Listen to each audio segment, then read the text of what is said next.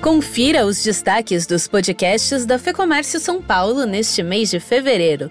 No Mercado e Perspectivas, uma conversa com Marcelo Corber, head de relação com investidores do Grupo Mateus, a maior rede varejista das regiões Norte e Nordeste do Brasil. Os players todos vão ter que olhar para muitas das coisas para as quais a gente já olha hoje. O que, que são essas coisas? como explorar cidades pequenas e médias, né, que é o que a gente já faz hoje muito bem, e como consequência disso, como desenvolver sua logística própria. No Economics, André Saconato analisa os impactos da guerra entre Rússia e Ucrânia.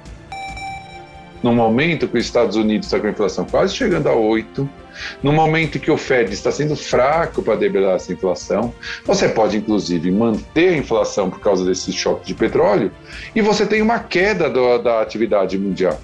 Ou seja, há a possibilidade, inclusive, de levar essa inflação. No podcast do Conselho de Economia Empresarial e Política da FEComércio São Paulo, análises da conjuntura atual no Brasil e no exterior.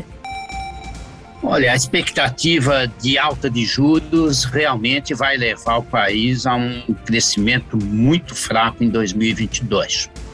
O que se pode dizer hoje é que a eleição está começando e a renovação política é um dos temas dessa eleição.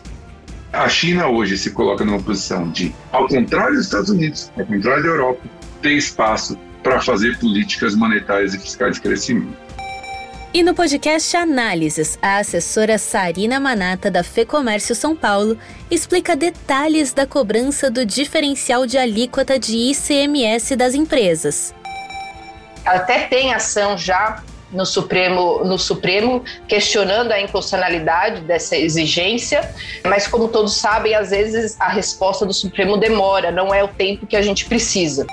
Mais do que representação, Aqui você encontra orientação com qualidade e de graça.